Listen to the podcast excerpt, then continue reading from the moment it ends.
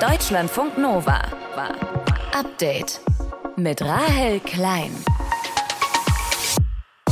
Der Krieg in seinem Heimatland, der beschäftigt Dennis rund um die Uhr. Beruflich, aber auch privat. Selbst wenn man abschalten möchte, gelingt es mir persönlich nicht so richtig, muss ich ganz ehrlich sagen. Im Moment kennt natürlich jeder irgendwie jemanden, der gestorben ist, der verletzt wurde, der kämpft oder der wirklich unter schwierigen Umständen lebt. Dennis Trubetskoy ist Journalist, er lebt in Kiew und er berichtet seit einem Jahr über nichts anderes. Wie sich sein Arbeitsalltag geändert hat und wie er als ukrainischer Journalist auf die Diskussion rund um Waffenlieferungen blickt, das ist eins unserer Themen heute. Und wir trinken heute Kaffee, genauer gesagt Oleato. Das ist Kaffee mit Olivenöl. Warum man auf diese Idee kommt? Das Fett im Olivenöl sorgt dann eben doch nochmal dafür, dass der Geschmack und auch das Mundgefühl ein bisschen cremiger, weicher, angenehmer sein können. Das sagt Ernährungswissenschaftlerin Eva Maria Endres.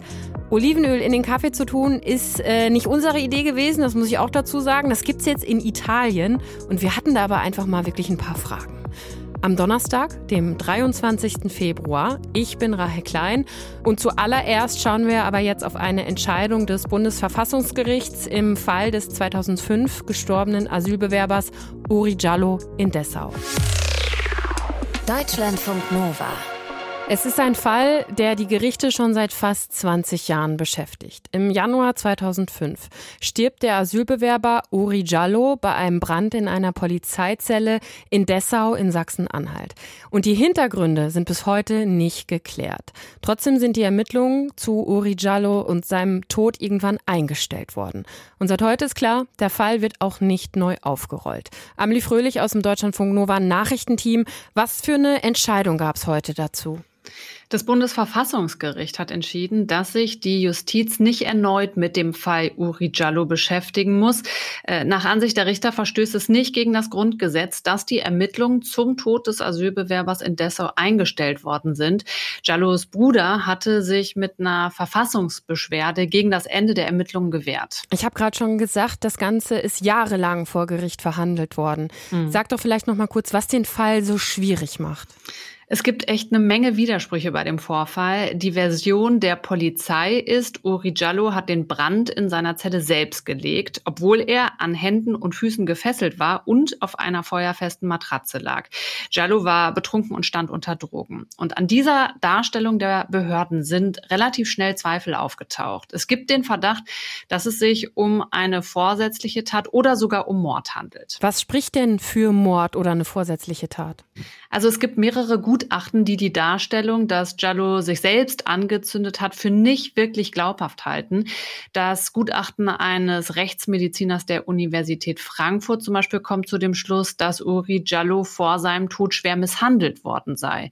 Und dann gibt es noch ein Brandgutachten, das weist auf den mutmaßlichen Einsatz von Brandbeschleunigern in der Zelle hin.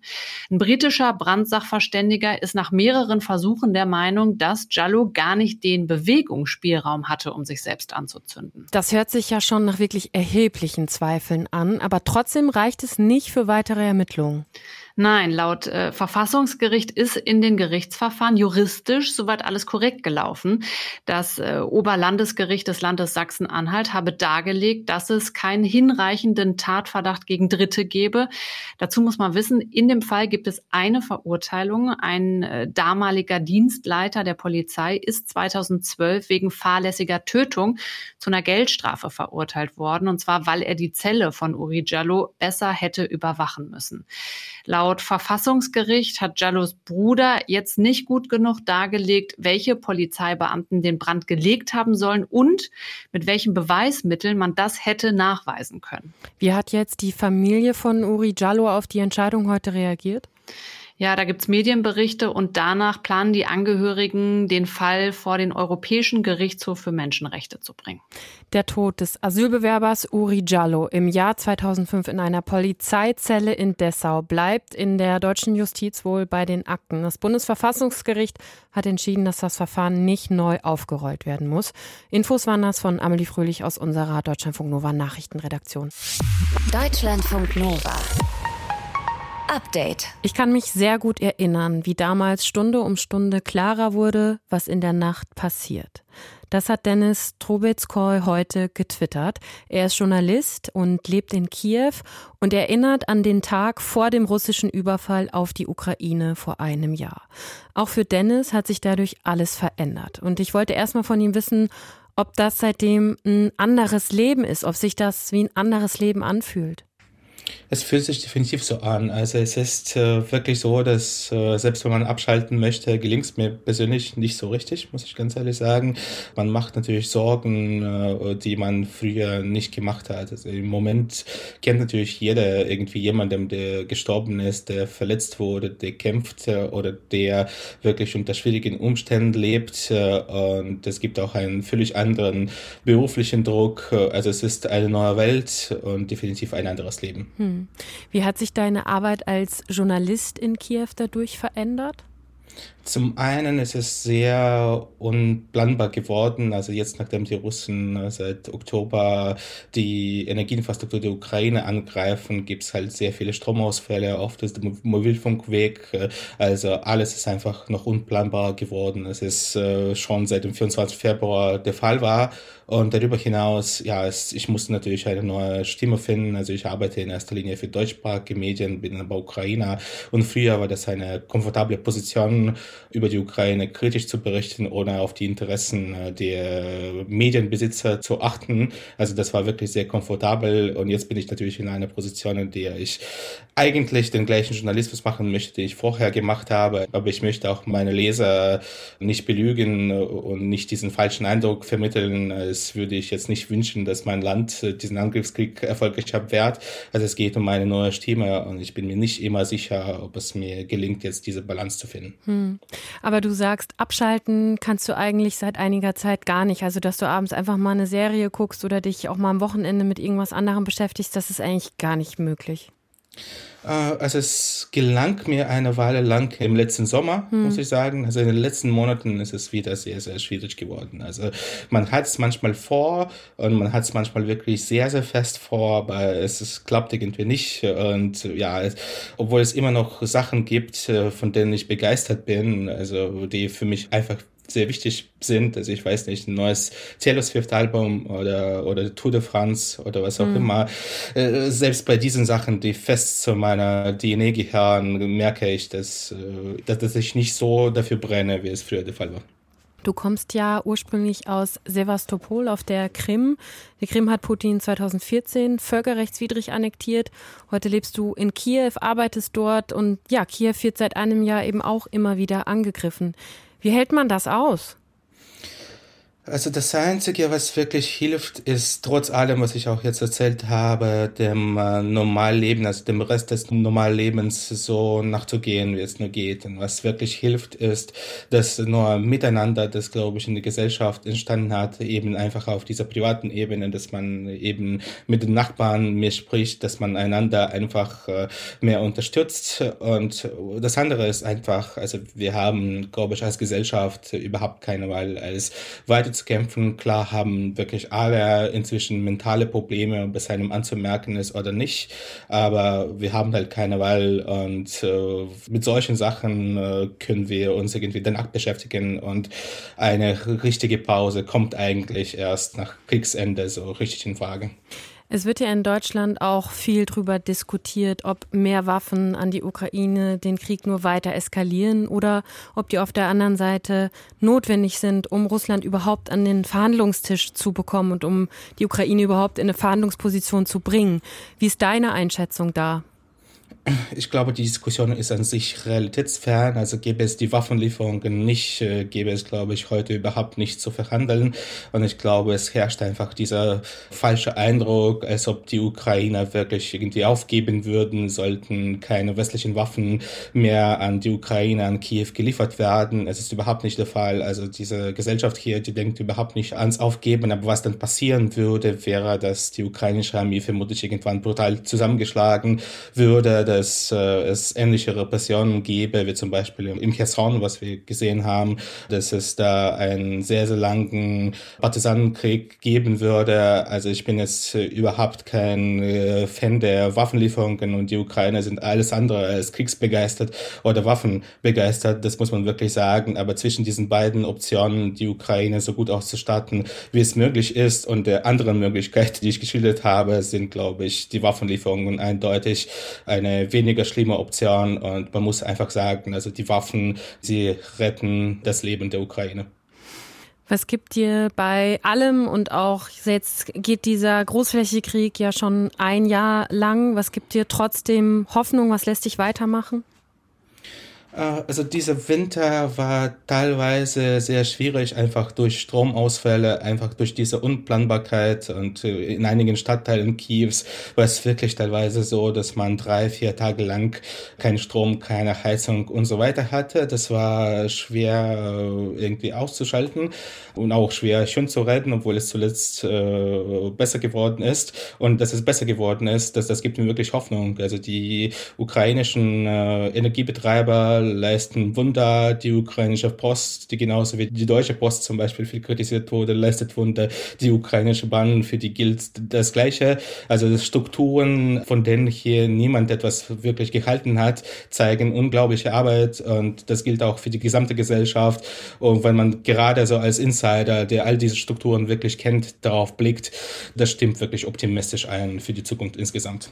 Das sagt Dennis Trubetskoy. Er ist freier Journalist, lebt in Kiew und er hat uns geschildert, wie der Krieg seine Arbeit, sein Leben verändert hat und was ihm aber trotzdem Hoffnung gibt. Vielen, vielen Dank, Dennis, dir und alles Gute für dich. Vielen, vielen Dank, Achel. Deutschlandfunk Nova.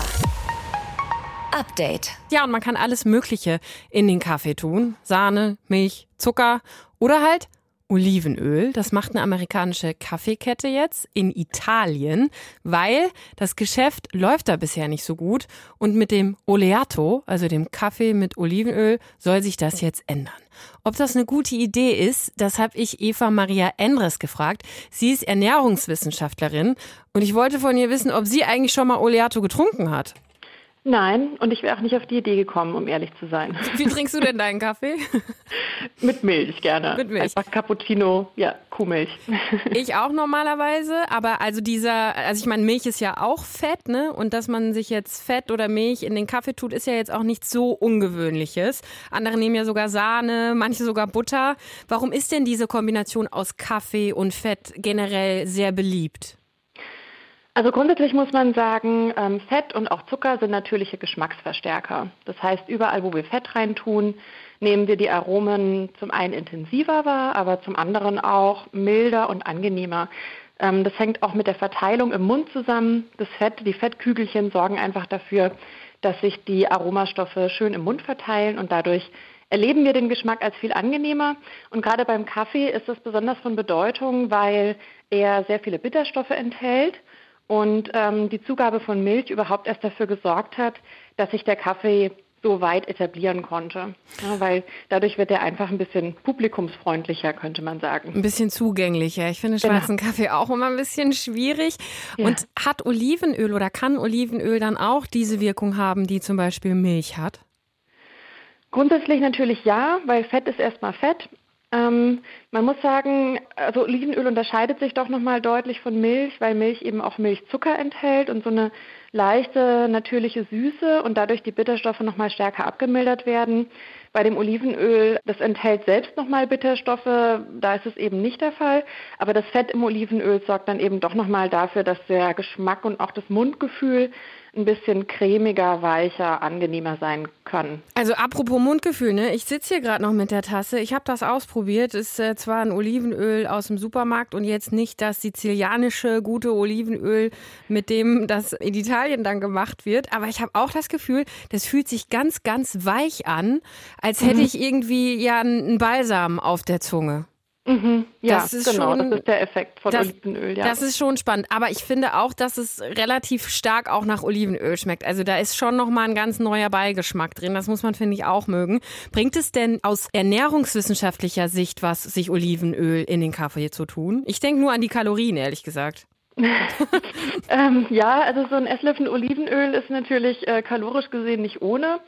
Ähm, ich würde sagen, es kommt drauf an. Also grundsätzlich ist es so, dass Fett die Aufnahme von Koffein verlangsamt. Wenn man jetzt zum Beispiel ein Mensch ist, der sehr empfindlich auf Koffein reagiert und zum Beispiel dann zittrig wird oder ganz hibbelig wird, dann kann die Zugabe von Fett abmildernd wirken und einfach eine angenehmere Wirkung des Koffeins verursachen.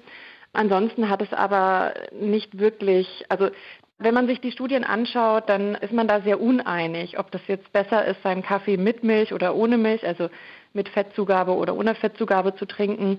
Da gibt es keine eindeutige Aussage dazu. Aber das mit dem Olivenöl muss man auf jeden Fall wollen. Ich werde dem Ganzen nochmal eine Chance geben.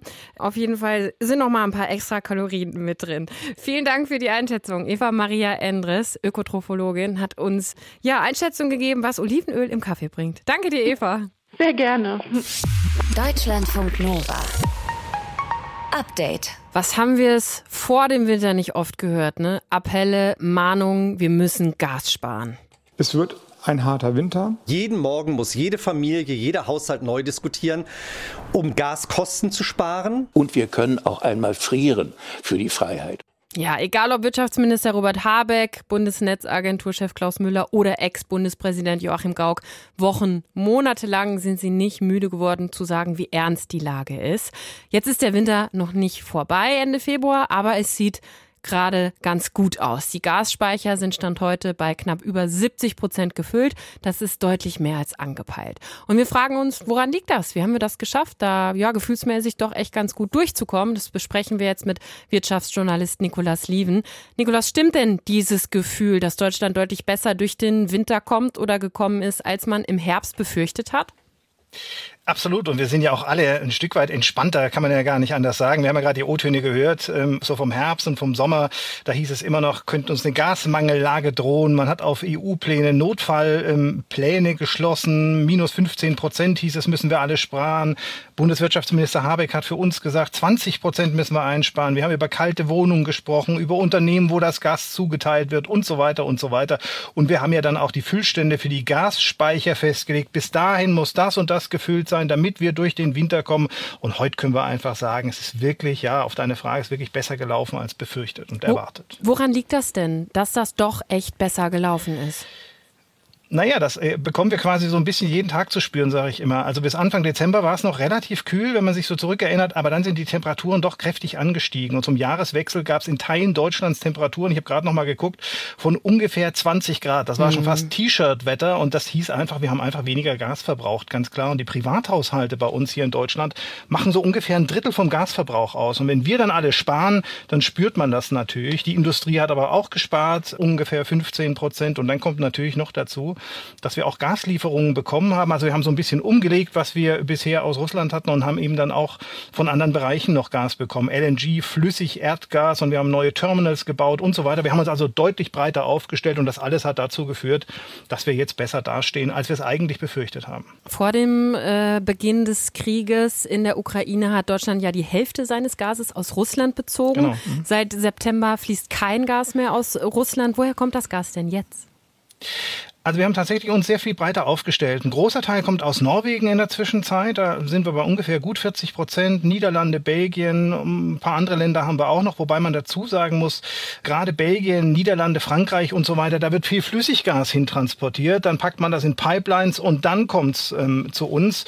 Und wer eine ganz große Rolle spielt und auch spielen wird in Zukunft, gerade bei Flüssigerdgas, das sind eindeutig ähm, die USA. Da haben wir gerade neue Verträge geschlossen, auch mit Katar übrigens über 20 Jahre. Also das werden so zwei Lieferanten sein, die eine ganz wichtige Rolle spielen werden in den kommenden Jahren. Und würdest du sagen, dass diese ganzen Warnungen und auch Horrorszenarien im Rückblick doch auch überflüssig waren oder brauchte man das auch? War das psychologisch notwendig? Ja, damit wir auch alle ein bisschen diszipliniert sparen.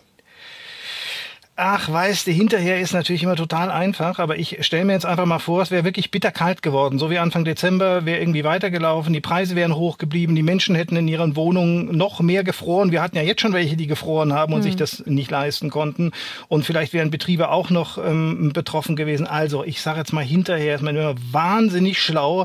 Was ich nicht so gut fand von Deutschland, ähm, wir waren so ein bisschen wie die Axt im Wald. Wir haben alles zusammengekauft, ähm, was geht. Wir haben dafür gesorgt, dass Tanker auf den Weltmeeren umgedreht sind. Wir haben die mit viel Geld dazu bewegt und so weiter. Das fand ich jetzt im Nachhinein nicht gut, das fand ich auch vorher nicht gut.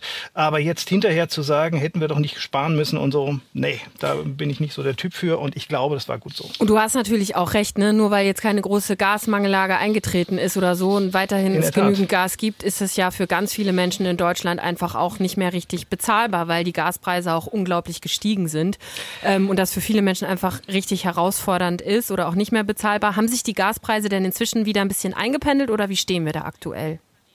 Genau, also sind deutlich runtergekommen. Also vor, auf Vorkriegsniveau sind wir in der Zwischenzeit immer noch deutlich teurer als vor zwei Jahren. Da waren wir allerdings noch so in den Corona-Wirren. Da hatten wir wenig Nachfrage am Markt. Wir hatten Lockdowns in China und so weiter und so weiter. Aber es sind schon deutlich äh, runtergekommen. Wir hatten mal Hochzeiten 40 Cent für die Kilowattstunde. Jetzt zur Zeit sind wir für Neukunden so bei 11 bis 12 Cent pro Kilowattstunde. Also noch unter dem Gaspreisdeckel, der ja bald kommt. Also wie gesagt, die Gaspreise sind schon deutlich zurückgekommen. Und ganz kurz noch mit Blick auf den nächsten Winter, dauert noch ein bisschen, aber was muss passieren? Wie muss Deutschland sich da vorbereiten, damit es auch den nächsten Winter ohne russisches Gas gut durchkommt? Also die Stimmen gehen ganz weit auseinander. Es gibt die einen, die sagen, boah, völlig entspannt, die Gasspeicher sind im September zu 100 Prozent voll. Und es gibt die anderen, die sagen, bah, das wird noch mal eng werden, vor allen Dingen, wenn China nachfragt nach Gas und so weiter. Ich glaube, wenn wir da nicht zu nachlässig werden, wenn wir die Speicher füllen, wenn wir weiterhin so ein bisschen sparen, was Gas angeht, ich glaube, dann kommen wir auch durch den nächsten Winter ganz gut. Und ich hoffe, dass wir uns nicht nur auf Gas konzentrieren, sondern auch auf die Erneuerbaren. Ich sage es immer und immer wieder, Gas ist nicht die Lösung. Wir müssen auch tatsächlich gucken, dass bei den Erneuerbaren richtig ein Schub vorangeht sagt Nikolaus Lieven, Wirtschaftsjournalist, und hat uns erklärt, warum wir ohne komplette Gasnotlage durch den Winter gekommen äh, sind. Dank dir, Nikolaus. Ja, sehr gerne. Tschüss. Deutschlandfunk Nova. Update. Seit Mittwoch protestieren AbtreibungsgegnerInnen weltweit 40 Tage lang unter dem Motto 40 Days for Life vor Beratungsstellen und Arztpraxen. Sie sind gegen Abtreibung, weil sie der Meinung sind, eine Abtreibung, das sei Mord. Wenn es aber nach der Bundesregierung jetzt in Deutschland geht, dann soll diese Art von Demos bald nicht mehr möglich sein. Bundesfamilienministerin Lisa Paus hat gesagt, dass ein Gesetz dagegen geplant ist. Mintu Tran aus unserem Deutschlandfunk Nova Team hat sich heute damit beschäftigt. Mintu, wie oft kommen denn solche Proteste, solche Märsche überhaupt vor? Ja, in Deutschland, das kommt ein bisschen drauf an. Also ich habe mit mehreren Beratungsstellen und auch mit Arztpraxen gesprochen in ganz Deutschland, die entweder Schwangerschaftskonfliktberatungen anbieten oder auch Abtreibungen durchführen. Und manche Manche kennen das mit diesen Demonstrationen vor der Beratungsstelle und anderen ist das noch gar nicht passiert. Claudia Hohmann von Pro Familie Frankfurt, die macht da recht regelmäßig Erfahrungen mit solchen Aktionen. Ähm, seit 2017, sagt sie, gibt es vor ihrer Beratungsstelle regelmäßig solche Proteste und die sehen so aus. Das ist eher eine Form von ja, gemeinsamen Gebet mit Plakaten, mit Marienbildern, mit Gesängen. Ja, das heißt, da ist eine Gruppe, die äh, baut sich vor der Beratungsstelle auf. Ganz am Anfang standen sie direkt am Eingang. Das ist nicht mehr der Fall, aber mit etwas Abstand gucken auf den Eingang und singen und beten und das über mehrere Stunden am Tag. Also das ist jetzt nicht so aggressiv, wie man das zum Beispiel aus den USA kennt, wo die Protester die Betroffenen ja auch wirklich wirklich richtig aggressiv auch belästigen. Mhm. Was aber mehrere Beratungsstellen mir gesagt haben, ist, dass einfach Polizei und auch die Kommunen nicht so richtig wissen, wie man mit dieser Art von Protesten umgehen soll. Wie ist denn da im Moment die gesetzliche Lage? Ja, die ist nämlich total unklar. In München zum Beispiel, da hat ein Gericht ein Verbot der Stadt München aufgehoben. Da wollte die Stadt eben diesen AbtreibungsgegnerInnen verbieten, Frauen vor Kliniken anzusprechen.